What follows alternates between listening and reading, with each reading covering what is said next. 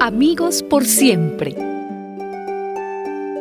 Jonatán se hizo muy amigo de David y llegó a quererlo como a sí mismo. Y Jonatán y David se juraron eterna amistad, porque Jonatán quería a David como a sí mismo. Además, Jonatán se quitó la capa y la túnica que llevaba puestas y se las dio a David, junto con su espada, su arco y su cinturón.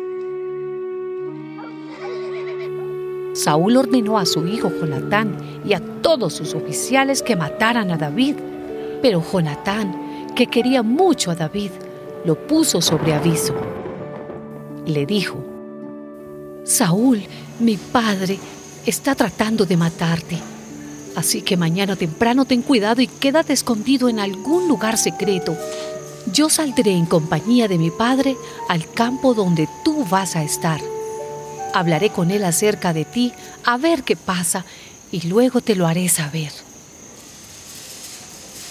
Y Jonatán habló con Saúl en favor de David.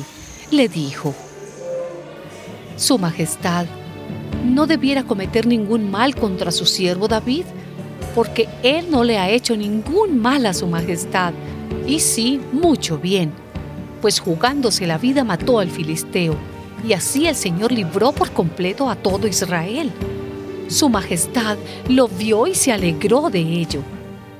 ¿Por qué habrá de atentar su majestad contra la vida de un inocente, tratando de matar a David sin motivo? Al escuchar Saúl las razones de Jonatán, exclamó, Juro por el Señor que David no morirá.